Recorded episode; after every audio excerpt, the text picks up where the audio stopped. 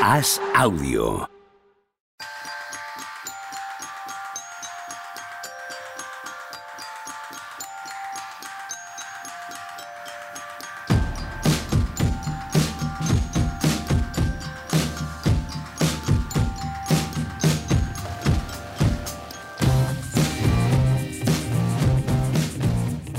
Hola, ¿qué tal? Hoy estamos al lunes 29 de enero del año 2024. ¿Qué tal, Juan Marrubio? ¿Cómo estás? ¿Qué tal, Pepe?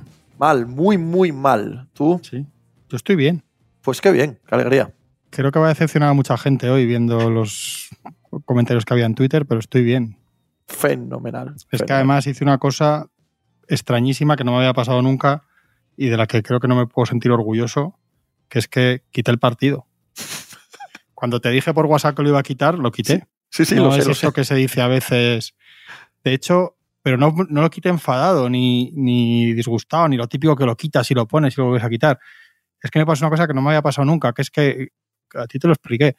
Después de toda la semana pensando, estando tranquilo con el partido, pensando que iban a ganar, ayer el día se me hizo largo, ya estaba un poco nervioso, y a las 8 de la tarde más o menos tuve la sensación de, dije, si es que no vamos a ganar. pero no de nervios, esto que te vienes abajo de mal, es que realmente realmente interioricé la idea de que, de que jugábamos contra Patrick Mahomes y que nos iba a ganar de una manera o de otra. Y dije, si es que la realidad es esta, ¿no? Entonces de repente me quedé como sedado. No, no sentía nada. Empezó el partido, todo lo que pasó al principio del partido, en el rato que vi, luego he, visto cuatro cosas, no he querido ver mucho, casi nada, y del otro partido prácticamente nada tampoco. Debió ser un poco más sufrido, pero todo lo que vi al principio me confirmó esa idea lo estaba viendo totalmente, pues eso, como, como si no fuera mi equipo, como diciendo, bueno, pues es que esto es lo que pasa. Y un momento cuando empezaba el segundo cuarto que dije, si es que no lo quiero ver, si es que vamos a perder, me voy a tirar dos horas y pico más, disgustado, me voy a poner nervioso y no lo quiero ver. Y me puse a leer un rato, estuve con mi hija haciendo unas cosas y a eso de las 11 me metí a la cama, que el partido estaba todavía, ya está en el descanso, me dormí como un rey. Esto que te pones nervioso, miras cómo va. Es que me dormí, me abrí el ojo. Cuando el siguiente que abierto el ojo a las cinco, y- cinco y pico de la mañana y, y no he sentido nada. Y es extrañísimo, pero es así. Sé que se va a decepcionar mucha gente porque la gente en Twitter esperaba un poco una nota de suicidio hoy. Ujú. Pero la realidad ha sido esta. Y no sé si es que soy viejo o si es que soy un, un traidor a los colores, ¿eh? que esto es así. Puede ser, puede ser. No hay puede que ser. hacer, ¿no? Cuando va mal, abandonar a tu equipo, que bueno, tampoco creo que, que en Baltimore y con el gusto que tendrían les importe que yo en Madrid apague la tele, pero bueno, llevo una sudadera a los Ravens. Pero total, también te digo que ir mal, ir mal, perder en una final de conferencia donde tienes, bueno, un par de jugaditas en las que quizás, quizás pudiste ganar el partido, es un poco excesivo. Pero ¿el qué? ¿El qué? que decir ir mal para un equipo que ha sido el mejor de la temporada regular, Ah, que en la final sí, de conferencia es que palma no- con una y- con una dinastía absoluta y que Sí, además en el partido tiene un par de jugadas que bueno claro, bien es que eso- pudieron dar el partido Eso he leído algo y he visto. De hecho, es que he visto la jugada de Snead con Cy Flowers Sí. y he flipado de. Me parece de la maravilla de jugada defensiva que es. Es que entonces Claro. no, sé qué, no sé qué me pasa. En lugar de sufrir y decir, madre mía, que si eso ganamos, he dicho, joder, qué maravilla. Esto es muy raro todo, pero es que es así. Ya sabéis que yo, igual que cuento una cosa, cuento la otra. Igual pasado mañana esto me hace un tic y me pongo a llorar. Ujú. Y me paso cuatro días llorando. Pero esto es la realidad. Y no lo vi. Y si hubiéramos remontado y, y hubiera sido el mejor partido de la historia de los Ravens, pues no lo habría visto porque estaba en la cama. Pero es que esta es la, esta es la realidad y no puedo y no puedo mentir. Me acordé, pensé en. He sacado para. Porque pensé, cuando vi a Mahomes la primera vez, cuando empezar el partido, que yo baso mucho, mi vida está muy basada en la cultura del terror. Pensé, esta imagen, aunque no os gusta el terror, la, la tenéis todos en la cabeza, que es cuando llega el, el- el exorcista a la casa del exorcista, ¿no? Se baja de. que cuando está delante de la casa con a oscuras, con la luz de la farola, no sé si es que es la Sí, imagen sí. del póster también, es una imagen icónica. Pues tuve como esa imagen, ¿no? Fue eso, para mí, Mahomes fue eso. Y de hecho busqué en el libro, estuve, en- mientras estaba el partido, tenía la tele apagada y estaba rebuscando en el libro exactamente el momento, el momento en el que llega, pues, como lo que se ve en la película, como, como lo cuentan en el libro, y estuve leyendo eso, a eso me dediqué. Yo no sé si es que me he vuelto un gilipollas, no, no. que soy viejo, que soy un tío raro, pero es que eso es lo que hice y no vi y, y no lo vi. Y tenía mensajes de muchísima gente durante el partido, hasta gente casi en plan mm, que alguien le quite las- los cordones de los zapatos por si cometía una locura. Y estaba durmiendo mejor que cualquier otro día del año. Es que tiene narices. Yo sí he estado al borde del suicidio. Yo, Pero por claro, los no lo has visto, eh, pero hay No, una eh, jugada en concreto. Hay una jugada, una jugada en concreto en el otro partido. Aún con 14 arriba los, los Lions. He leído un poco. 14 arriba los Lions, que escribía a la persona con la que iba a grabar eh, Pepe Diario, que había quedado para grabar con él después de los partidos. Le dije, oye, mira, mm, no grabamos. No grabamos porque no me sale de los cojones eh, grabar esto. Me voy a ir a la cama eh, cuando acabe el partido y ya mañana por la mañana ya vemos, porque Eh, he, he visto un poco por encima lo que había. Ese, ese partido sí lo creo que lo, en algún momento que junte ganas lo veré esta semana, el de los Ravens. No, no voy a ver lo que me quede sin ver, porque ya he visto muchos partidos de los Chiefs y tal, y ya voy a ya veré supongo la Super Bowl ya tal, pero, pero ese sí lo quiero ver, pero qué terrible una vez más. Es que no es, hay. es una cosa. Sí, Ah, es- porque, porque si porque hubo además no lógica- vuelves. Es que eh, eh, siempre hablamos en la NBA de que es difícil volver, que cuando pierdes una ocasión que no tienes que pensar, bueno, ya volveremos porque en deporte no sabes, pero aún en la NBA en tal, pero es que aquí en la NFL es que este, es que no sabes a los nada. Ravens era tan claro que era el año que el año que Sí, viene sí. se te lesiona este o se va el otro, no sé qué o tal, y ya está, y ya está, y ya está. Y pues a raíz de esto, si de, de lo que os decía el exorcista, me puse a rebuscar, que tengo yo por ahí citas de novelas de terror que se aplicaban a esto, para leeros alguna que valga para esto. Entonces, si me dais un momentito. Espera, tengo primero una- presentamos a Tony Vidal, que Ah, bueno, claro, podría ser un detalle. Yo estoy disfrutando como la gente en su casa, ¿eh? esperaba más sangre, esperaba más sangre. Yo lo, lo que dice Juanma de, de disfrutar de las jugadas que te joden, eso es señal de que te gusta mucho ese deporte. Nah, Joder, es, yo- es- es muy Gustar el deporte, qué No, concepto. esto Yo- es yo- es, es- es lo que peor llevo.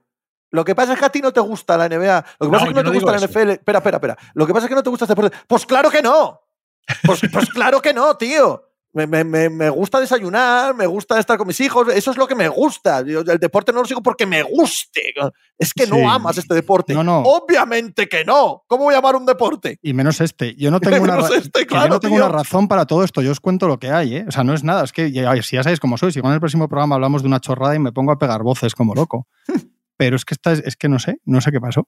Pero tengo Pepe para ti porque como, como sabes, sé que se aplica mucho esto en la NFL, una cita de Misery, la novela de, de Stephen King, Sí. que dice, y el dolor era como el fin del mundo. Pensó, llega un momento en el que hablar simplemente de dolor se vuelve redundante. Nadie sabe que existe un dolor de esta magnitud. Nadie. Es como estar poseído por demonios. ¿Te, te aplica? Sí, al 100%. ¿Ves que bien? Pues te voy a leer ahora una que te va a aplicar más. De, de Shirley, de Shirley Jackson en La maldición de Hill House, que es esto que luego hicieron una serie un poco caguetilla en Netflix, porque a la gente le debió gustar.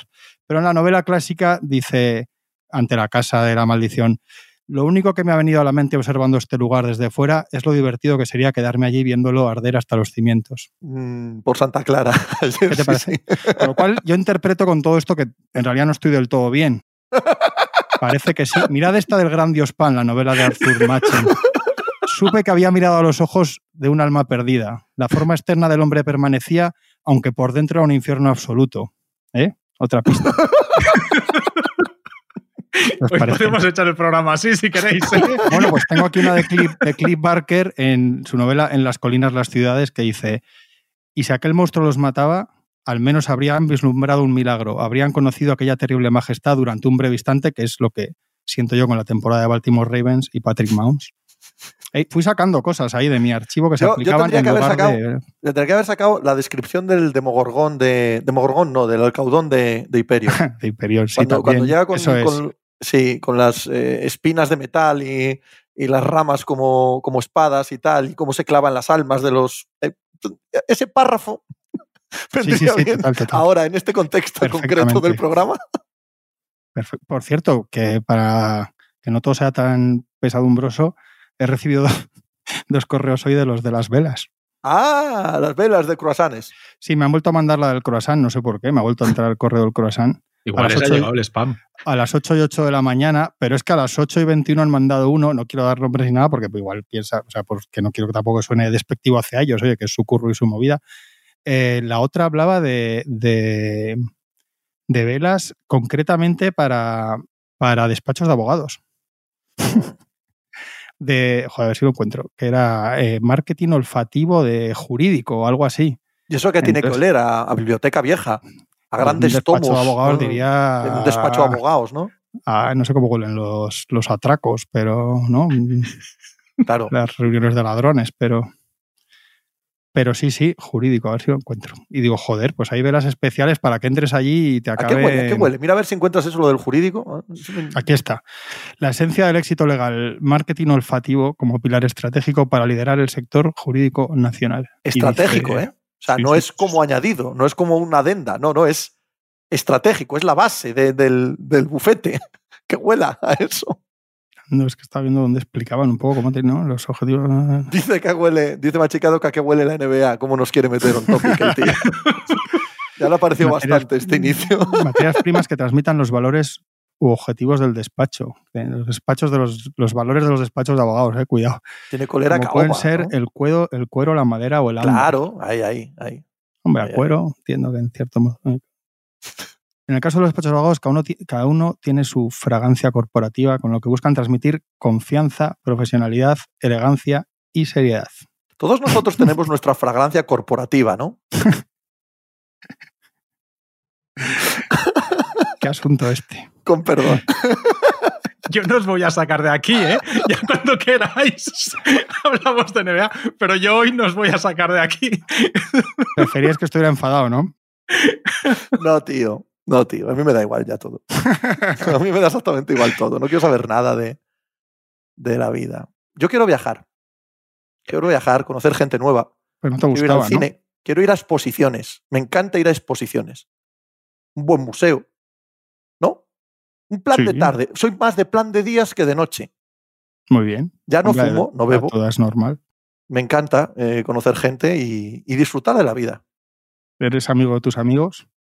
No, quiero otros amigos para poder ser amigo de mis amigos, porque de los actuales no los soy. Me caen Vaya, muy mal, son muy tontos. Políticamente correcto está claro que sí. Lo tienes todo. Tienes el perfil. Bueno, Dios, qué mierda todo. La cantidad de gente. Esto, esto sí, esto está muy mal lo que voy a hacer, ¿vale, Machi? Eh, borrarlo si queréis. La cantidad de gente que sospecho que escucha este programa, que ayer me dijo, hostia, tío, pero han ganado los Pistons. Oye, te lo juro, te ¿En lo juro por Dios, ¿eh? Con un mínimo hay que venir de casa, ¿eh? Con un mínimo, Hostia. un mínimo hay que venir de casa. pues porque si no lo habéis le- hecho a modo por- de, de comedia, Porque No, la gente lo hace verdad, buena ¿eh? intención. Hasta Porque la gente lo hace con buena aquí. intención y tienes que medir tus palabras. Pero hombre, no me jodas.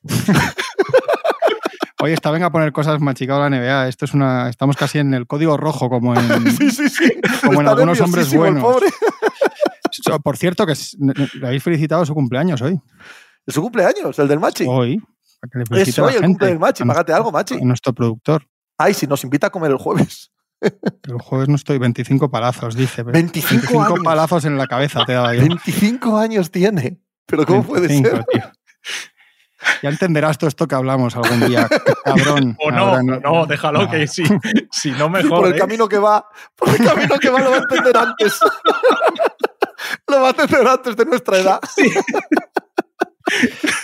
Pues para resumirle a la gente, el que no sabe de NFL, mi sensación, a pesar de que luego parece ser, por lo que dice Pepe, lo que he leído en algún sitio muy ligeramente, porque no he querido profundizar, hay defectos de ellos y problemas, y tuvieron oportunidades y hicieron cosas mal, todo lo que quieras, mi sensación es que era jugar contra, para que lo entienda la gente aquí, Michael Jordan en el 96. Y Sí. ya está, y a veces creo que es que es así, y ya está. Y creo que todo lo demás tiene que ver cuando alguna gente decía, es que no han hecho lo que hacen otros días, es que no han sido los Ravens, es que, es que creo que te marca completamente ese tío y ese inicio de partido y luego hay otros análisis, pero creo que no se puede, creo que no podemos en esta casa decir, joder, es que si hubieran hecho esto, si hubieran corrido más, si hubieran no sé qué, cuando, cuando pasa con este señor lo mismo siempre, yo creo que el análisis está ahí. Yo creo que es, Es, simple verdad en el el deporte a veces. pero que si, si hubiese pasado lo que pareció que iba a pasar en la segunda mitad, que Baltimore pudo, pudo llegar a empatar el partido, hubiese dado igual. Y tuve la misma sensación con Buffalo la semana Claro, anterior. eso es, eso es. Hubiese dado igual porque si te dejas hubiesen ganado igual. 36 segundos, te ganan Sí, sí, sí. 36 Te segundos. hubiesen o sea, ganado igual. Eso es, esa es la no, sensación que no- tengo no yo. comete ningún error. Entonces es muy difícil ganar a alguien que, no comete, que es mejor que tú, pero no comete ningún error. Ninguno. Es que no se equivoca nunca. Es así. Nah, Pepe maravilloso. dijo que, que lo más parecido a Mahomes en la NBA ahora es, es Doncic. No, no, no, no. No, No, ahora ya no. esto Es Jordan. es, esto es Jordan. Jordan, O sea, y Karim la- y este comparación nivel, es- eh, como es Brady. Sí, brutal. sí. Es el mejor que he visto nunca en un campo de fútbol Sí, americano. sí, ya sí. está. Más que Brady. Sí. Sí, sí, sí, Sí, sí. para mí también. Vale, vale, vale. A mí es que me Bueno, gusta, no, ¿eh? no Yo lo- los cuatro highlights que he visto así muy de lejos y tal, a mí me. Te parece bueno, ¿no? Sin tener ni puñetera idea, me parece bueno. Que conste Sí. que ayer, mm, ayer, aparte de eso, aparte de eso, claro, mm, Baltimore, que es un equipo increíble, Baltimore acaba el partido realmente con siete puntos. O sea, los últimos tres porque están remontando y tal. Son siete puntos. O sea, la defensa que tiene ese equipo este año. Sí, pero esto acabó pasando con Brady también en algunos claro, años. bueno, no, Y yo- empezó pasando. Sí, y sí. creo que todo es que creo yo creo que todo emana de este tío. Ya sé que no tiene que ver que defienda bien, pero creo que todo el ajuste al final, cómo juegan todos los demás, cómo el otro equipo acaba yendo tan a remolque desde el principio, yo creo que emocionalmente, no del marcador. Pero porque cuando llegó el descanso que no me había dormido un amigo, que yo no lo estaba viendo ya, y me escribió y me preguntó, que además escucha el podcast, me preguntó, yo no veo esto, pero esto 7 y ahora iba 7-17, esto es mucha diferencia. Le dije, no, le dije, para que tengas una idea, esto es más o menos en fútbol, podría ser un 1-2, ni siquiera un Sí. 1-3, anda ahí. Le dije, pero, pero las sensaciones son de, de- de que no, te- no le vas a ganar y no le ganas. Era perder, de, era perder de, de menos de 10 al descanso en, en analogía NBA. Y fue de una manera en Buffalo, fue de otra manera en Baltimore, pero al final es, es Sí, lo sí. que es. Es así, es así. Bueno, Y luego tuvimos pues el, el corazón roto de la ciudad de Detroit para el resto de toda la historia. Eh, luego después, en todo lo contrario, en un caos acojonante absoluto, después de jugar mucho mejor que los rivales, porque también da igual eso. También da igual, eso es lo mejor, Sí, sí, lo, sí. lo- lo maravilloso de este deporte. Da igual que seas mejor que peor, jugar mejor, peor, no importa, siempre pierdes. Es la única conclusión. da igual el análisis, los jugadores, da- siempre pierdes. pero ganaron los Pistons. Ya está, ya Los está, ganaron los Pistones. pistos. ¿Visteis ese partido, Tony? Sí, ¿Viste algo lo, de eso? sí, lo dimos en directo. Hombre, qué bien. Hombre, Eso sí que sabéis divertiros. pues Hombre, pues vosotros lo sufriendo más yo. gente ahí que en Detroit. Yo viendo que, que los Thunder, eh, la sensación que deja el partido de de ayer de los, de los Thunder es la que me dejó los, los Pacers en la, en la final del in-season. De, sí, sí, muy bien, moláis mucho, pero este equipo necesita un puntito más para dar miedo de verdad. Ayer se le ven ciertas carencias a los Thunder que dices, "Eh". cuando llegue el momento de la verdad, los perros gordos del oeste no te van a perdonar estas cosas. O sea, vas a llegar a playoff con lo que tienes, vale, perfecto, pues lo vas a pasar bien, pero no te vas a meter en finales de NBA. Una cosa. Hemos dicho eso en este mismo programa de los Timberwolves, de los Nuggets, de los Clippers, de los Lakers. A ver si no se va a presentar nadie por el oeste en las finales. No, pero yo creo, yo sí que creo que es un equipo que, es que le falta. Lo, lo que pasa que es que es tan bueno en ese punto en el que está que a veces te hace dudar, pero lo normal es que le falte. Para mí está por delante de los Timberwolves. ¿eh? Para mí los Timberwolves del último mes sí que tienen cosas, siendo un equipo bueno, digo del nivel que hablamos, y sobre todo tienen un problema que es que dependen mucho eh, estructuralmente y emocionalmente y a nivel intelectual, digamos, de Mike Conley, que es un jugador muy mayor es que cuando falta Mike Conley es como si se va el adulto y los niños salen al recreo y es una cosa que los niños en el recreo pues ya se sabe, es un caos para lo bueno y para lo malo, a veces para bien y a veces para mal. Para mí los Thunder les falta les falta un, pivo suplente, otro interior o algo de fuerza. Es un equipo muy liviano en sus virtudes, o sea, en su forma de jugar con Holgren y ya Allen Williams de cuatro abierto y tal, pero también a veces les hace falta un contra, una contraprogramación a eso que no tienen en, la plantilla, ¿no? Yo creo que es muy obvio y, y madurez, pero para mí en esto que decíais del oeste, para mí está, que os decía un día que estos dos, los Clippers y los Nuggets, estaban disparados, para mí ya yo ahora hago un escalón entre Clippers y Nuggets y por debajo estos dos. Yo creo que si no les pasa nada raro, los Nuggets porque son el campeón y los Clippers por la sensación que hay ahora mismo, y viendo más eso todo el partido del Garden el otro día, que es un poco como el aldabonazo ya definitivo, ¿no? Para mí están por delante, tienen que estar por delante de, de estos otros dos, que a su vez están muy por delante para mí ya de, de Kings, Mavericks, etcétera, etcétera. Sí, al final los, los Nuggets tienen, evidentemente, el, el, lo, cuando ves a los Thunder, lo primero que ves que les falta es alguien que acompañe a Holgren dentro. Eso es eso es súper evidente sí. y totalmente de acuerdo con, con, eso que dices, Juanma. Y otro jugador más desde el banquillo con un poquito más de... O, coges un tío grande y lo metes de titular y te llevas a Jalen Williams a hacerlo de sexto hombre súper estelar, o, o, traes a alguien más ahí de, de, en el fondo del banquillo. O sea, porque está muy bien lo de Isaiah Joe, está muy bien lo de Aaron Wiggins, está muy bien lo de Cason Wallace, pero no, no es bastante. La cuestión es que con los titulares de los Thunder y cuando piensas en los titulares de los Nuggets, pues es que vienen de ganar el anillo. Es que los, el, el, quinteto titular de los Nuggets claro. es quizá el mejor quinteto de la NBA, con el de los Celtics probablemente, si están todos. Pero a los Nuggets les falta banquillo, es verdad, porque si lo que, mejor te, lo que mejor te sale del banquillo es Peyton Watson, tienes un problema, pero si tienen como el año pasado, un año sin lesiones y que están todos, todos los playoffs y pueden jugar con los cinco buenos treinta y tantos minutos y un poquito de ayuda de algo del banquillo, pues igual les vale.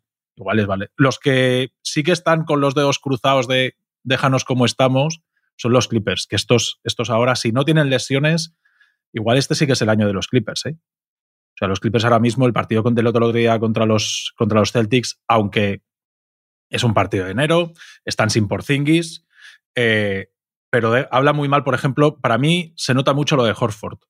O sea, ellos, para ellos Horford era una cosa maravillosa y este año, este año es el año que de verdad ha dado un paso atrás y, no te protege el aro, no te ejerce de referente cuando te atacan una zona. Pues el año pasado era, tenía mucha más influencia, este año sin Porzingis, ya ves, que lo único que hay que hacer es recibir en el poste algo y desde ahí distribuir a los cortes de Jalen Brown, tal. Eh, se nota mucho lo de, lo de Horford. Hay un punto en Boston. Eh, Boston sigue su camino y sigue sus victorias y, bueno, eh, tampoco hay que leer en exceso por, por, perder. El problema de este mes de enero de Boston, ¿verdad? Es que cuando ha habido un partido subrayado, bueno, ha tenido varios, sí. ¿no? y algunos los ha ganado, por supuesto, pero contra Milwaukee, contra Denver, contra Los Ángeles Clippers, yo al menos esos tres recuerdo haberlos visto, creo, bueno, está también, ¿no? El partido de la prórroga contra Minnesota es este mes o por ahí, que ese sí lo ganan. El de Pero lo ganan de la manera que, los, que lo ganan, que ¿eh? los barren un rato los Thunder, aunque Claro, ese, cada día que han jugado contra los grandes, y que es cuando yo más les he visto, les he visto siempre defectuosos. Siempre hay excusa, ¿eh? siempre hay un porqué, y oye, es un partido nada más. Pero acumulado durante todo el mes, les he visto demasiados partidos que no me han gustado. Sí, son, son totalmente es un equipo absolutamente infalible contra equipos inferiores. Casi no tiene derrotas de estas tontas que tienen todos de un día tonto, porque son muy buenos. Luego es verdad que ha habido partidos de estos que dices tú, Pepe, como el de Miami, que ganan de 800 a Miami Heat, que es, que es tremendo. Sí. Pero es verdad que en partidos muy señalados se ha visto pues que no, no que estén mal, sino que, que no son campeones ya, ¿no? que nadie es campeón. Yo lo que dice Tony me parece importante porque, porque además Horford le pilla el cumpleaños en playoffs y yo creo que le llegará con la temporada muy echada encima cuando llegue la exigencia de jugar cada dos días. Y luego que hasta donde sabemos por Zingis no es un jugador muy fiable físicamente y luego en playoffs hay que serlo cada dos días.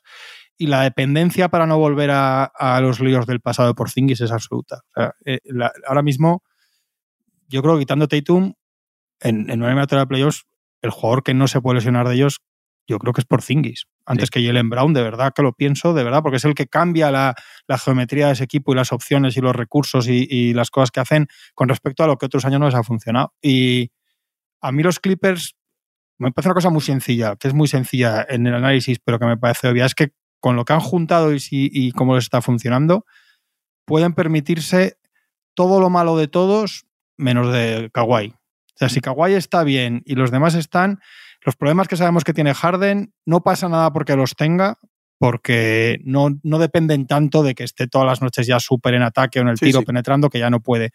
Las cosas que tiene Paul George, que las sigue teniendo, si te fijas, sigue habiendo días que, que en el tercer cuarto lleva uno de 14 en tiros y no sabes por qué, y días en los que parece mejor que Michael Jordan, que es casi así toda su vida, ya no te, ya no te hace falta porque ganan a pesar de eso y el día que encima estar así, pues ya imparables.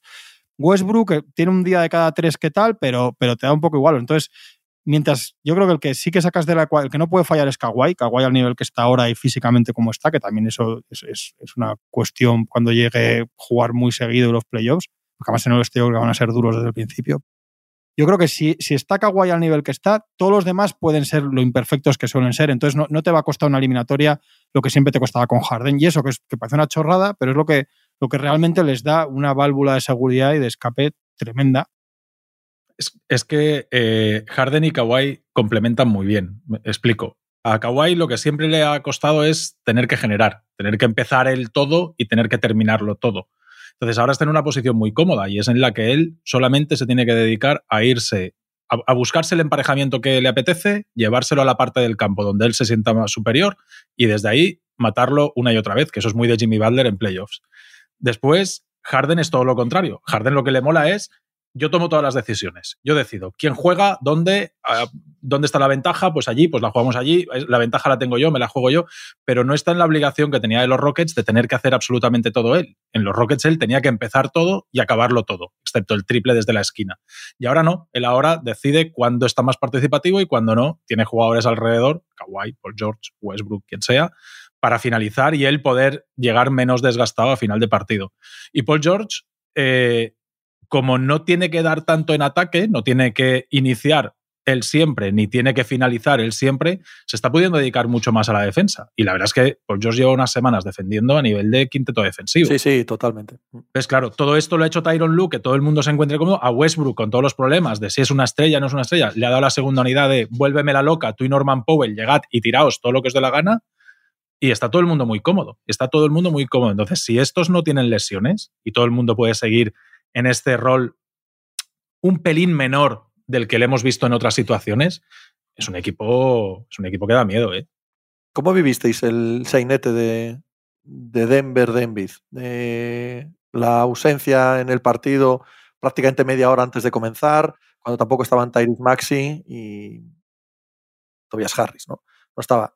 Se juntó, ¿no? Todo al ser la semana de rivalidad y que la NBA quiera venderlo tal cual al ser un muy buen horario eh, peninsular, eh, español, europeo en general, eh, para la noche del sábado, es evidente que la NBA quería aprovechar el sábado para escapar del el domingo de NFL, que, va a arrasar, claro, en Estados Unidos, y que no esté en Biz, que se junta el quinto año consecutivo, que no está jugando en Denver, no sé, em, es, una sensación tan, tan, de, tan de estafa, ¿no? A, mí me lo pareció, desde luego, tenía muchas ganas de ver el partido es como que me, me jodió toda la planificación del sábado noche. Yo no quiero que se lesione nadie para no tener votos del MVP, para no tener opciones, pero sí que me gustaría que el día que voten, los que tengan que votar, que lo tengan en cuenta estas cosas. ¿eh? Yo soy súper defensor de la temporada de Embiid, pero hombre, venimos del partido entre coincide, ¿no? Con el partido de entre Warriors y Lakers, de las grandes rivalidades es posterior, de ¿no? Es posterior. Es, el día siguiente, correcto. No, no, no, es la misma noche. Es la misma, noche, la misma. Eso es. Eh, vienes de eso y de decir, Jolín, aquí están Carrie y Lebron demostrando que, oye, queréis una semana de las rivalidades, aquí estamos nosotros dándolo todo hasta, hasta el último minuto y jugando 80 minutos si hace falta.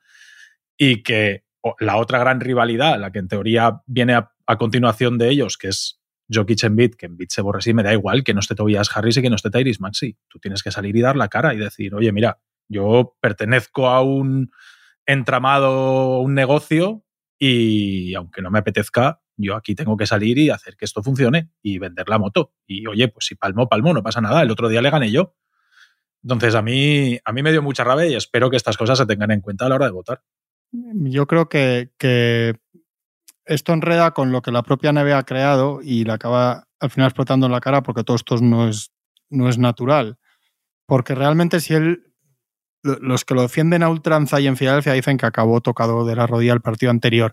Pero entonces, ¿por qué Filadelfia no pone nada en sus partes médicos hasta un rato, casi media hora antes de empezar el partido? Si además es que es lo único que había pedido la NBA, ¿no? Entonces te llega un partido en, televisión nacional, en la semana de las rivalidades, lo que decís, seguramente la más grande. Es que ahora mismo no debería haber una rivalidad mayor en la NBA que, que en Bill Jokic a nivel de jugadores, ¿no? Dos jugadores, los dos últimos MVPs que juegan en el mismo puesto, etcétera, etcétera, ¿no? Eh, ¿Qué pasa? Que él está tocado de la rodilla. Veremos hoy, hoy juegan en Portland. Sí. Entonces va a ser muy desagradable también si él juega. Porque claro, ya le ha pasado más veces en su vida. Claro, hay gente que te dice, no, pero si es que está mal de la rodilla, ¿qué quieres que haga? Bueno, pues que tampoco juega el día siguiente en Portland y les meta 68 puntos hoy a los Blazers, ¿no? Entonces. Es que hay un punto, hay un punto del que aparte de honrado tienes que parecerlo. Eh, eso es. Y las, en este caso las apariencias y eso es lo que hacía la NBA, lo que, lo que pretendía con todas estas normas. Y como al final todo esto no es natural, acabas en estos debates que encima te explotan en la cara el público cantando dónde está en beat, todo el mundo tal.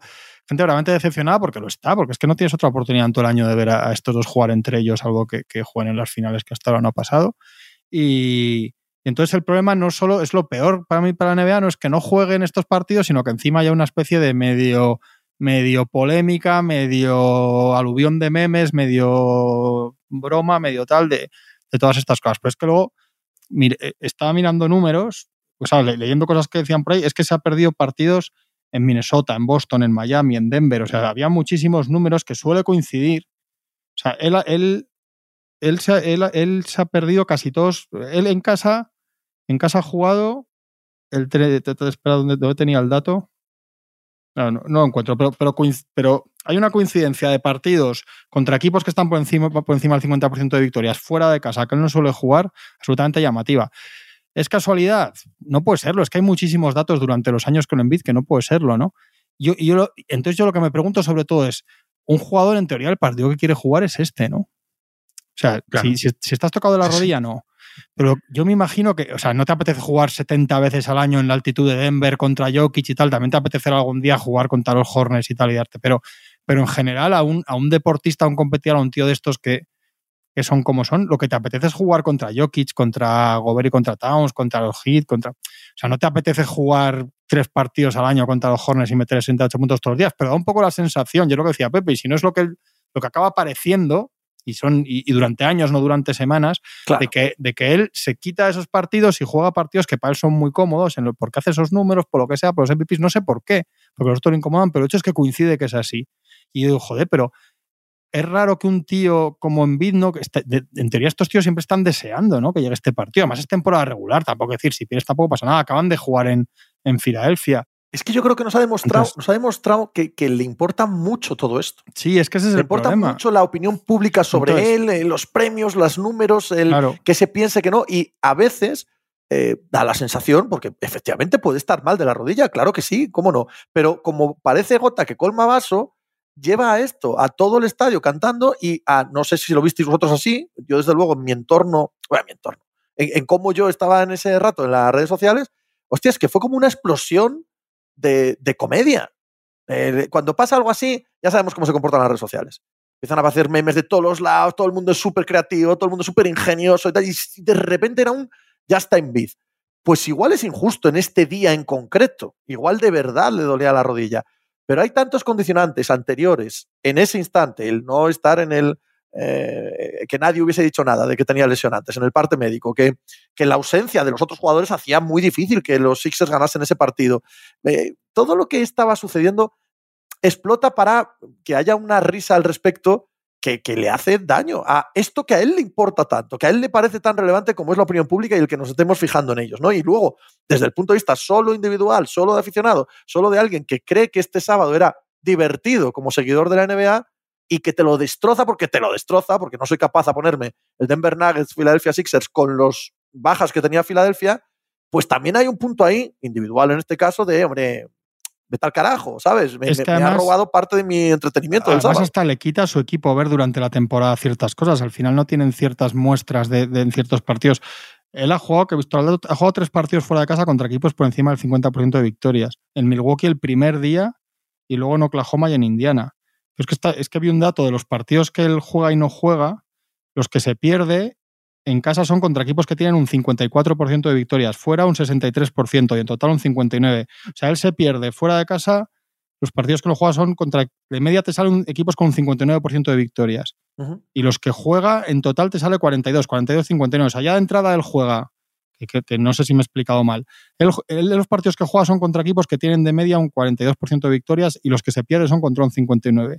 Y esos números en casa van los que juega 43 en casa y 39 fuera de, promedio de, victorias. O sea, fuera juega contra equipos que tienen un promedio de un 39% de victorias y se pierde en casa eh, equipos con un 54% de victorias y fuera un 63%. O sea, fuera de casa juega contra equipos que tienen un 39% de victorias y no juega contra equipos que tienen un 63% de victorias. Que es difícil que sea casualidad. Es que es muy difícil que sea que al final que Mm. sea casualidad con él. Porque al final, al final pasa una cosa. Tampoco, si tú te centras en los playoffs, que luego sabemos que no funciona, y hemos tenido el caso de Kawhi estos años, y vendes lo de que la temporada regular te da igual, pero como él no vende eso, con lo que decíamos de, lo- de los MVPs y tal, y luego encima él tiende a liarla en playoffs, entonces ¿por dónde lo cogemos? ¿Sabes? Ese, ese es el problema, porque no tiene una- el hombre no tiene al final, hombre, la temporada es monstruosa, como dice Tony, eso así, hay días, o sea, es muy- pero en realidad, ¿por dónde lo cogemos? ¿Pasa de esto, pero quiere los playoffs? Porque luego en playoffs no sé qué tal, o sea, es, se, se hace un- una mezcla muy rara con esto y unos debates Lo único muy que te queda en la cabeza, sea justo o injusto, porque probablemente sea injusto, no lo sé, tampoco le doy muchas más vueltas, pero la sensación que te queda es que es que quiere quedar demasiado bien todo el rato. sea, es que, que su imagen sufra lo menos posible en días así. Y dices, hombre, hostia, ¿no? Eres un jugador profesional de baloncesto, no es necesario esto, aunque sea una cosa pequeñita, que sea un asunto liviano, eh, no es necesario esto, tío. Ya sabemos que eres increíblemente bueno. Si es que eso no hay duda. Lo que estamos tratando de evaluar es si eres un gigante de este deporte. Que eres increíblemente bueno, ya lo sabemos todos. Aquí lo habéis hablado antes de, si llamamos el deporte o no sé qué. Yo, eh, viendo esto de que rehuyes ciertos enfrentamientos, que me parece que Juan me haya dado, dado en el clavo, eh, la sensación es que no. La sensación es que este tío no quiere, sea, no le encanta jugar a baloncesto. No, no es como Jokic, que no pasa nada. Tú puedes ser un verdadero estrellón, o como Anthony Edwards, que también ha dicho que le da igual, que él juega baloncesto porque es lo que, es lo que mejor se gana la vida, pero que sí, que podría dedicarse a otra cosa. ¿vale? Pero hay un punto de falta de confianza en sí mismo, de, eso, de, necesidad de reconocimiento del MVP, de, incluso de enfrentarte a estos. Es que cuando Envita ha dicho este partido no me lo puedo escaquear y lo tengo que jugar, y lo ha jugado en serio, le metió los 70 o 73, 70 el otro día en Bayama, que dijo, que además Popovich el día antes les poleó y le dijo, ah, verás, tal, no sé qué, y Envid dijo, ¿qué qué? Ahora te vas a enterar. El otro partido contra Envid, contra Jokic, perdón, eh, Jorín, Envid hace un partidazo tremendo. Yo recuerdo duelos con Anteto en los años del anillo de Anteto, el año anterior, etcétera, donde cuando Embiid quiere es un jugador absolutamente dominante. Yo no sé por qué tiene miedo a estos enfrentamientos. Yo no sé por qué tiene miedo a ir a Minnesota y reventarle a Gobert en la zona y oye, habrá días que no podrás, pues habrá días que no te podrás, pero es que eres un jugador de nivel de no tener por qué este miedo a, ciertos enfrentamientos. O sea, Embiid no tiene por qué tener miedo a irse a Denver a jugar contra Jokic porque unas 15 días antes en Filadelfia le has mojado la oreja, si es que no, no, no, pasa nada. Y tampoco creo que habla, y creo que tampoco habla bien a nivel de liderazgo con los compañeros. Quiero decir, cuando tu líder se, ves que cuando viene una fecha grande da un pasito al lado y desaparece y se borra, tampoco habla muy bien del liderazgo de Envid. Cuando Envid debería decir, no, no, no os preocupéis, que aquí juguemos contra quien juguemos, yo voy a estar delante. Y si hay hostias, me las llevo yo y si consigo jugar como tengo que jugar, pues yo voy a ser el que haga que ganemos contra Denver, Minnesota, Oklahoma o quien sea.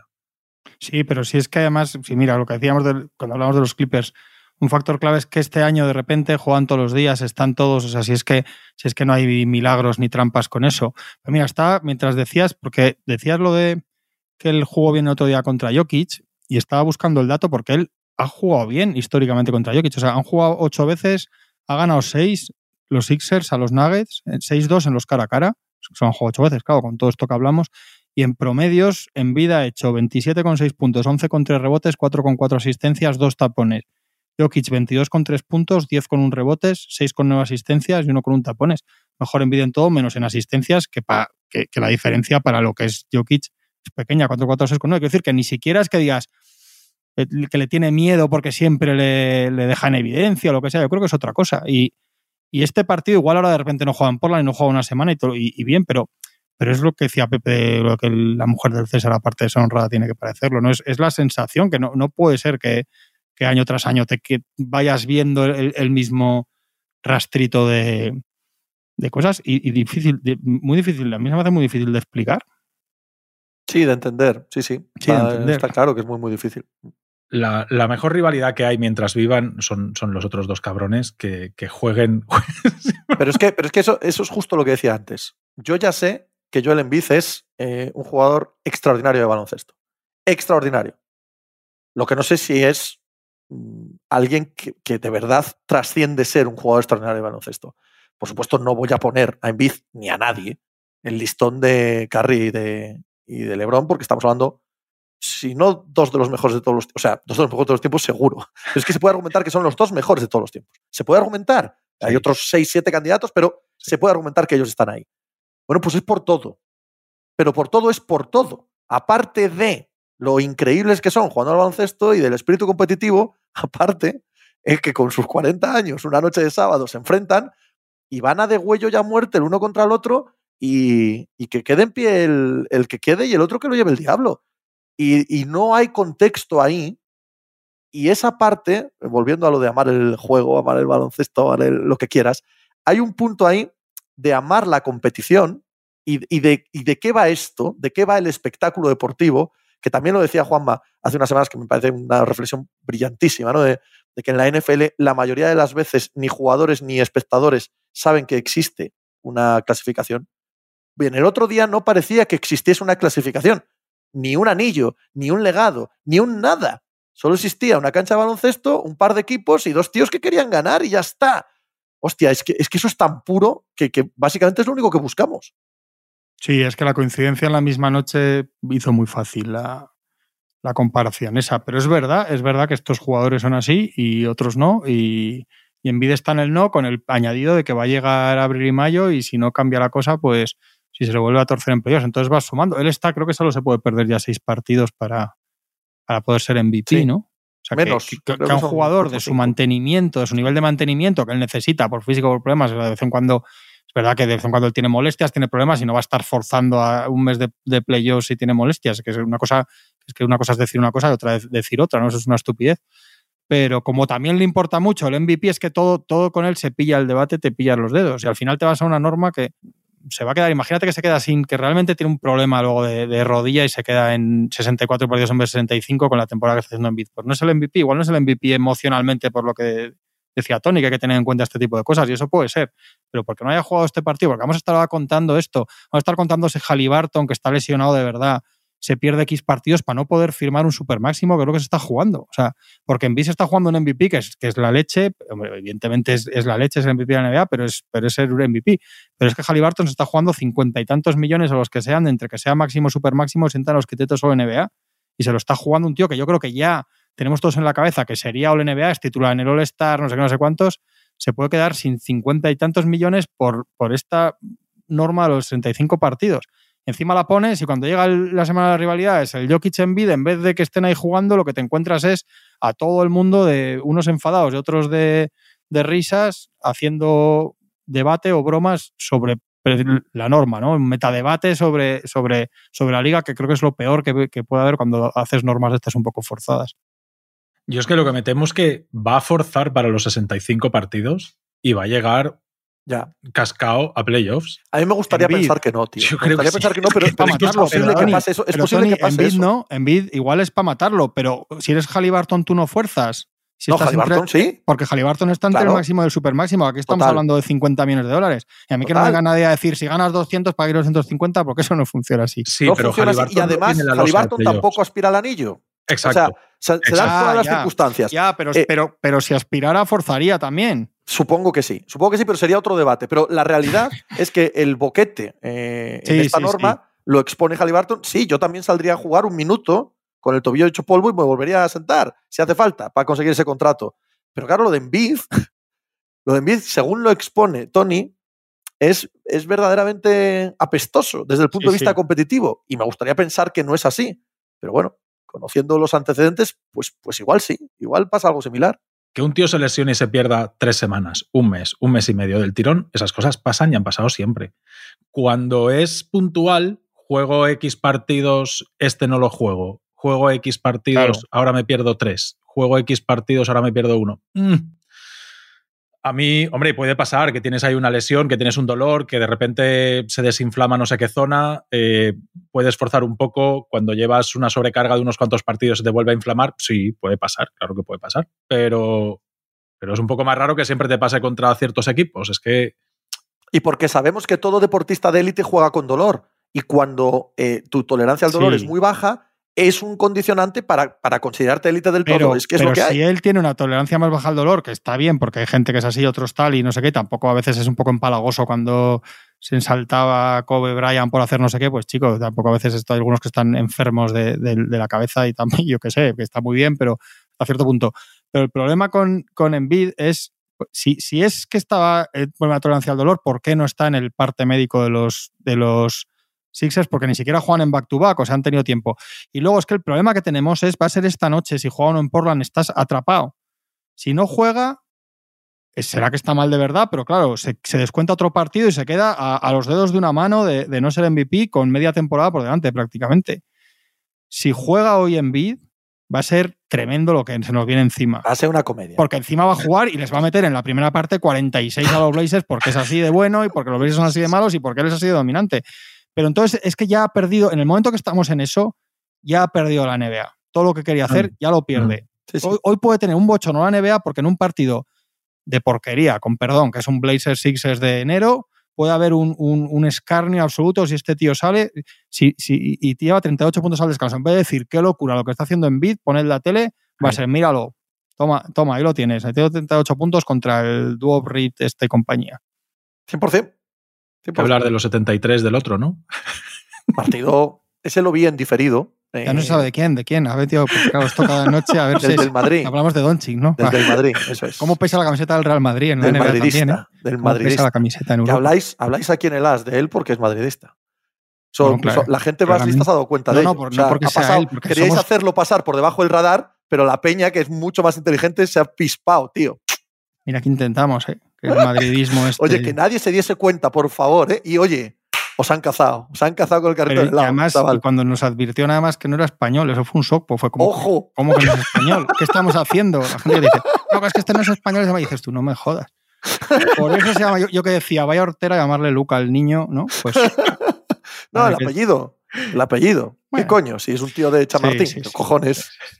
Don te vi Ciez, muy animado ahí así, con ¿no? el debate, Tony, te vi muy animado ahí en redes con el debate de los puntos y tal. Es que El partido es- es incrible. Yo no sé cómo entras ahí, Tony, de El verdad, es una No, no, pero hay, hay- pero hay veces que, que está bien. Que, que- Sí, sí, que hay sí, que decirle a la gente, Sí, oye, sí. mira, pone- googlead, en- o sea, iros a YouTube y buscaos cualquier partido, un partido normalito de temporada regular. No busquéis el séptimo partido de los playoffs de los Bulls y los, Cel- de, y de los Bulls y los Pistons del 90, porque evidentemente si te vas a ver el séptimo partido de algún del año pasado, del anterior, de cualquiera playoffs de hoy en día, pues puedes, pues, pues se ven otras cosas. No, no, tú vete a ver un partido normal de temporada regular eh, del 90. Y dime qué tal defienden. Y dime si te parece norm si te parece más o menos lo mismo. Si yo no estoy diciendo que tampoco se defiende. Bueno, pues hay equipos que defendían más, hay ataques que defiendes más, hay tramos de partidos que se defienden más y tramos que se defienden menos. Eh, no, no, no entré al trapo, ¿eh? o sea, simplemente puse unas imágenes de decir, mira, me pongo cinco minutos a ver qué veo, que igual veo y me cierra la boca. Pues no, pues ves cosas que dices, oye, tío, estos, estos, si viésemos estas defensas hoy en día, también diríamos, es que en la NBA no se defiende. Ya está, no, no, ni le contesté a nadie tampoco después, ni nada, simplemente poner cuatro jugadas de un cuarto bien cerquita, que no son cuatro de un partido entero, sino de ponerte cinco minutos y ver tres o cuatro o cinco ataques que dices, joder, si es que esto pasa A ver, ahora y... A mí el debate, el debate sobre la defensa en la NBA, eh, la defensa actual con la antigua, la competitividad actual con la antigua, eh, la temporada regular actual con la antigua, me parece legítimo. Creo que es un debate real y existe. Lo que parece absurdo es sacarlo el día en el que un pavo hace el partido que hace Luka Doncic, que es, que es increíble. O sea, poneos el partido, por favor, los que hayáis hablado sin verlo, poneos el partido y ved lo, lo absolutamente acojonante como excelso jugador de baloncesto en el tope de sus capacidades que hace Luka Doncic. O sea, no tiene sentido sacar el día en el que hace eso con ese porcentaje, con esa eficiencia, con esa manera de seguir viendo el baloncesto, incluso aunque sabe que estaba jugando para la historia, es todo lo contrario de lo que hemos dicho antes de Pete.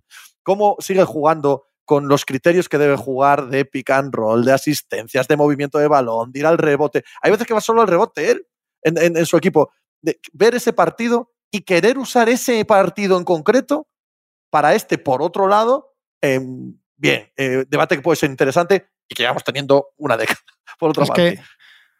No, sí, perdona, Pepe. que No, no, es, es la conclusión, eh, eh, no al lugar. O sea, si utilizas esto, estás tirando piedras contra tu propio tejado, que yo podría estar de tu lado en ese debate. No en una noche como esta, tío. Es una noche excepcional de un jugador excepcional. Ya está. No, que iba a decir que si os fijáis, cuando hablamos, y hace poco nosotros lo hablábamos aquí, de lo del tema de las personales, de cómo fuerzan los atacantes, del aburrimiento, de los tiros libres, de todo eso, estás yendo al mismo debate de que se defiende menos o hay menos posibilidades para los defensas o están más atados de pies y manos para poder defender en un contexto que no es tan chirriante como también lo que dice Pepe de decirlo el día que Don hace una cosa que es para sentarlo y verlo y disfrutar. Es verdad que, que, las normas, y es que eso no, lo dice la propia NBA y se cambió para eso, se cambiaron las normas para que se anote más y los defensas lo tengan peor. Si es que se hizo, se hizo así, no hace falta que lo digamos nosotros ni que se haga una investigación. Es verdad que, que, que el juego ha evolucionado hacia una profusión tal de tiros de tres, etcétera, que, que, se anota mucho más. Es verdad que los jugadores son mejores. Yo recuerdo cuando una cosa que me gustó mucho que que era hace en alguna de las finales que le preguntaban, la, típico de si su equipo, cuando decían todos los de, salían todos los de los Bulls de, los 90 a decir que ellos les habrían ganado los Warriors y, que Steve Kerr decía que el deporte era el único campo de la vida en el que la evolución del ser humano iba hacia atrás, ¿no? Que creíamos que los de hace 20 años ganarían a los de ahora. Si es que todos están más preparados, están más tecnificados, hay más médicos, hay más cosas, está todo más preparado para que puedan hacer estas cosas.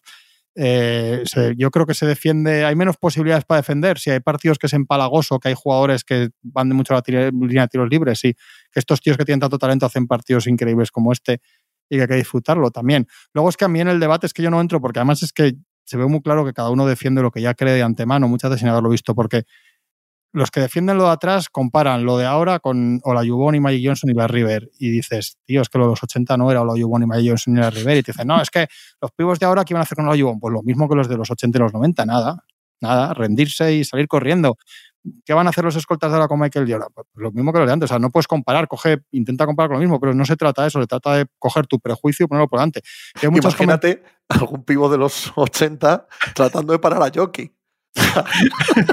no, pero no sabe ni quién es. Sí, pero que ni, cómo, ni, cómo, planteárselo. Pero que coges a Olajuwon y lo pones a jugar ahora y tampoco podrían pararle ninguno. Es que están claro, claro estos juegos están por encima de épocas y otras cosas. Pero luego también yo veo mucho lo de no en Europa. Yo digo, vamos a ver, a mí algo me chirría aquí porque creo que no nadie ve tanta Euroliga. Digo, a ver si vemos Euroliga mucho más. Yo la veo por trabajo y porque me gusta, pero yo creo que no hay mucha gente que vea tanto. Digo, a ver si de repente estamos perdiendo un filón y las jornadas de Euroliga las ve todo el mundo, porque yo creo que no, o sea, no es esto, no, no, es que a mí me gusta. Bueno, ya estamos comparando también, igual te pones un Olimpiaco Real Madrid que la leche, con, o sea, que también en la, Euroliga hay unos partidos espantosos, hay partidos que van 28-25 al descanso y tampoco es eso, o sea, todo tiene, o sea, no es, lo que pasa es que tú coges lo que tú crees, lo, coges el argumento por donde quieres para defender tu tesis y normalmente comparas de forma muy desequilibrada lo mejor de unas épocas o de unas geografías con lo peor de, de otras épocas y otras geografías. A mí sí me parece que es un poco. El caso de Doncic es claro que no. El caso de, de, Towns es que hasta su entrenador sale y dice, pero qué, qué mierda ha sido esto. Cuando mete 70 Booker en el Garden, acaban pasándole todas para que tiren un partido que pierden, pues eso es un poco ridículo, porque él, él, habrá hecho partidos de 58 puntos en llegar a 70 buenísimos. Por cierto, hay un dato de Booker, lo voy a decir, pues si no. no, ha perdido los tres partidos de máxima anotación que ha hecho en la, NBA. Hay uno que me ha hecho mucha más gracia. Su tope de triples son en un partido son seis. Pero es que ha metido 6 24 veces y nunca ha metido 7. Y, en todos esos partidos, después de meter 6, ha fallado 37 triples para el séptimo. Está 0 de 37 en partidos que en los que lleva 6 triples para llegar a 7. No ha llegado. Bueno, ya está. Sin más. Lo que sí que me da rabia de todo esto que hablamos es. A ver, yo, estando de acuerdo con lo que dice Pepe de que no te puedes poner cascarrabias el día que hace lo que hace el otro día, sí que es chirriante que, que hay seis tíos que han metido 70 puntos en, en desde el 46 hasta 2023 y cuatro ahora en 13 meses. Y que igual se va a caer, yo creo que se va a batir los 81, yo no sé si los 100, yo creo que los 100 algún día también, los 81 de Kobe van a caer cualquier día. También es verdad que al final siempre lo decimos y debe haber ahí, debe haber mucha barrera entre 70 y 80, que no hay entre 60 y 70, porque al final no se llega, pero... Con perdón, con perdón, porque esto es indemostrable, Don Chiche el otro día no los bate porque no le da la gana. Claro, pero... Si el objetivo fuese batirlos, pero ¿por qué, aplaudimos los 81 de Kobe y nos parecen mal los 70 los 70 pues también se, criticaban los que preguntar a quién, Tony. Habrá que preguntar a quién. Ya, ya, ¿no? Al que, al que aplaude aquello y critica esto, porque, joder, cuando porque Kobe es del Madrid. Ah. no te lo digo yo. Pero... no del Barça, además. sí que es verdad que al final te vas a encontrar un día con setenta y tantos ya no de los... Al final vas a ver la lista de anotadores y dices, joder, Chamberlain, Kobe, no sé qué, y de repente nos vamos a encontrar por ahí pues a todos los Donovan Mitchell de la vida, que son la leche. No digo que no, pero que es otra cosa. Pero es que es así esto, y es así, bueno, pues ya está. Tiene un, un punto. También había reyes por un día en los 80. O sea, había jugadores que no eran nadie y de repente un día se cascaban 50 puntos, que 50 de la época eran sesenta y tantos de, hoy en día. Sí, más, más. Eran casi 80 de hoy. Sí, bueno, eh, sabéis a lo que me refiero. Sí, sí, sí. Y que también has de tener en cuenta lo, que estábamos hablando, las comparativas. Está jugando contra los Atlanta Hawks. Quiero decir, es, es un equipo de la parte baja de la clasificación, medio baja de la clasificación. Le echa los mejores defensores que tiene ese equipo. Yo, yo, por ejemplo, no sé contra quién son los 100 puntos de, de Chamberlain, ni si en ese momento era un buen equipo o era un mal equipo sé que hace 100 puntos. O sea, evidentemente no es lo mismo el partido de LeBron y de Curry entre ellos con un momento de excitación. No, es un partido de temporada regular contra un equipo malo, ahora mismo no de los peores, pero, pero de la parte media-baja, que no tiene grandes defensores, que no es un equipo de buena defensa colectiva y Doncic aprovecha y a, y a pesar de que el otro equipo hace lo que puede, Esto Doncic Claro, está pero por no encima todas las noches contra los Atlanta Hawks un señor mete 70 puntos. O sea, No, es no, la primera claro, vez que claro, pasa además, todo el además. año. Sí, sí, Eh, sí. y además, sí. insisto, eh, más allá del debate teórico, hagamos el práctico. ¿Ves el partido? Mm, Eh, si ves el partido, ves que cada noche hace un partido maravilloso. Y no hay que darle muchas más vueltas, ¿no? sí, sí. Sí, pero porque Chamberlain metió 100 un día, pero luego metió 60 y tantos, no sé cuántas veces, y Sí, este 50 sí, y tantos, este- bueno, qui- 15.500 veces. O sea que al final el llamativo es el otro. Si es que no hay ni imágenes, y también debió, o sea, pues sí que ni imágenes de ese partido, claro, pero el de Kobe también en su día, yo creo que se criticó. Es que imagínate eso ahora, todo lo, todo de Kobe y tal, a mí me da mareos pensarlo en la época de Twitter y de las redes sociales y tal. Pero también hay gente que lo criticaba y qué tal. Si es que es todo así. Pero yo creo que son dos debates distintos que se juntan de una forma muy tonta, porque es verdad, si lo estábamos cuando hablaba, yo creo que no es tan distinto cuando hablábamos el otro día de lo de, de lo de las defensas y los tiros libres y tal. Es más fácil ahora para tíos que tienen más talento que antes, porque yo sí que creo, yo creo que la media de talento de la liga tiene que ser más alto. O sea, yo no creo que Larry Bird, Michael Jordan, los de los 70, si quieres, Jerry West, alguien Baylor y compañía, en sí mismos sean peores que los mejores de ahora. Pero sí que creo que en los rangos de abajo es distinto por lo que decimos, por lo que decía, por una cuestión básica de, de preparación, tecnificación, planificación, entrenamiento, posibilidades físicas, médicas, técnicas, tácticas, coño. Y el Que tiene de que ver con unos tíos Si que que- con si un es que no es entrenador, mejor un, ni entrenador, peor. un ayudante que les vendaba los tobillos y iban fumando en el, en el Sí. avión, ha- haciendo No tres solo eso, transbordos y llegaban a el las 6 de la 90% mañana.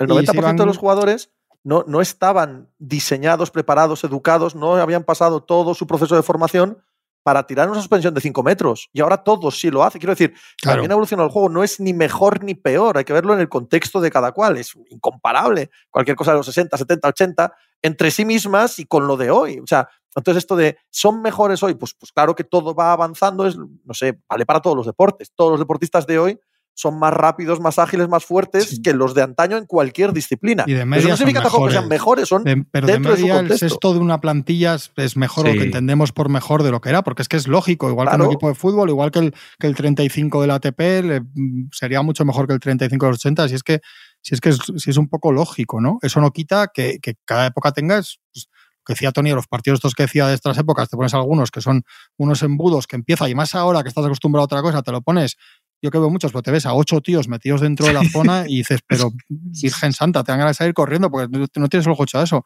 Ahora, ¿es bueno también este exceso de lo que hay ahora, de triple estos jugando de... Tampoco, tampoco, pues también hay veces que hay noches que es muy aburrido también, pero no, no el día que, que Doncic mete tres puntos, ciertamente, yo creo también. Pero sí creo que dijo Daimiel el otro día, creo que eso lo entendí de refilón, que, que en proporción se tiran más triples en ACB que en la NBA. Creo, creo que le entendí eso, ¿eh? no, no, insisto que no es una cosa, pero creo que en proporción le entendía a Daimiel así de refilón que se estaba tirando más triples ahora mismo en ACB que en NBA. Probablemente no el partido de los Celtics, pero Seguiremos hablando sin Edie el resto de nuestra vida de antaño. Yo sí que creo, es y que yo sí que creo que en, que en las comparaciones de Euroliga y NBA eso sí que hay un prejuicio absoluto de gente que, que no ve, porque además es que creo que en 2024 la mayoría de gente, o sea, hay un porcentaje de gente que sí lo hacemos, pero hay mucha gente que solo ve una competición. O sea, que hay Sí, gente que le la gusta el mayoría de la que habla, ninguna de las dos. Claro, eso, eso. O ve solo al Madrid o tal, o los, pues pues es que coño. Yo creo que no hay mucha gente viendo un Nefes Fenerbahce, igual que no ves un Hornets Hit para comparar ese tipo, ¿no? Mm. Entonces creo que ahí sí que creo que hay un, un- realmente un prejuicio de lo que prefieres, lo que te gusta más, lo que sea. No, es que, no sé, pero tú qué sabes, si es que se te ve claramente por cómo lo dices que no te gusta y por lo tanto no lo ves, porque es normal. Si no te gusta, no lo ves. ¿Cómo qué vas a estar viendo NBA solamente para poder criticarlo? Si es que si no te gusta, no lo vas a ver. Yo siempre le pregunto lo mismo a la gente, en redes sociales no, pero a la gente, mi primo, el otro, el padre del colegio, tal. Le digo, pero tú cuántos partidos de NBA te ves? No te voy a preguntar a la semana, te voy a decir al mes. Es que es- esto preguntado en la vida civil podría Y- estar. Y ¿Cuántos tartamudea. juegos a la semana? La respuesta, la evidentemente es ninguno. tartamudea. pero- Sí, pero- em, Tony, pero lo que decía yo antes es que a mucha de la gente que habla de la Euroliga habría que preguntarle, ¿tú cuántos partidos de la Euroliga te ves? Yo estas no son las la mismas. Que- no, pero no, pero no digo, tú digo Sí, los sí, que, sí, lo los sé, lo que ven la la mayoría de los seguidores porque de la Euroliga mismo, en España que solo ven parece. al Madrid o al Barça. La lo que, mayoría. digo, lo que digo es que en ese, eh, igual que en ese debate, todos dicen muchas chorradas, hay algo en ese sector que es un poco como, como, si, fue, como si estuvieran viendo jueves y viernes todos los, los 14 partidos de una jornada doble y tampoco pasa eso porque es que lo dicen para empezar los números de, de- de las audiencias, coño. Sí. Si, si fuera así, lo compraría Mediaset y lo daría en Telecinco en prime time la Euroliga, coño. Sí. Y en Ahí NBA está. igual, un montón de gente que habla de NBA y que no ve los partidos de NBA. Bueno, Ya sabes lo eso que pensamos- ya sabes lo que pensamos No. Pepe y yo de eso. Ojo. Ya sabes lo que pensamos Pepe y yo de esto. Bueno, yo una vez llegué a decir, y lo mantengo, eh, siempre que hay algún partido en horario europeo, eh, que se juegan en Europa o de sábado o tal, eh, al- alguien te llega y te dice, hostia, como la NBA se emitiera en, en Europa a esta edad, a esta hora vaya audiencias. Digo, yo, yo creo que bajarían. Yo creo que bajarían. Si pusieran la NBA a 9 de la noche horario peninsular español, la audiencia en España bajaría. Yo en los directos tengo Mucha menos gente, dejaría Sí, sí, de verla, perdería la magia de la nocturnidad, de ver algo tal. Y, y- y como mucha gente fuese expuesta de verdad a tener que ver los partidos, Sí, que hay gente que le pones un, un Hornets Hawks y te dice, bueno. hostia, de- dejarían, de, dejarían de verlos ¿sabes? y de decir que los ven, incluso, ¿sabes? No, Nosotros en los directos, cuanto más tarde son, más gente Es tienes. que, es porque- que estoy seguro, hombre, estoy seguro, estoy seguro. Está muy bien como está la cosa. Sí. El jueves más, si todo va normal. Hala, hasta luego. Chao. no.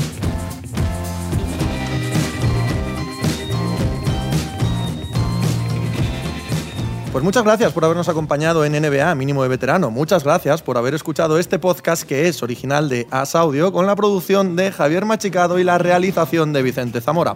Síguenos en redes sociales arroba asaudio para no perderte nada y recuerda que puedes escucharnos en la sección de podcast de as.com, en la aplicación del diario As o en tu plataforma de audio preferida. Un saludo de Pepe Rodríguez con la compañía de Tony Vidal y Juan Marrubio desde la redacción del diario As.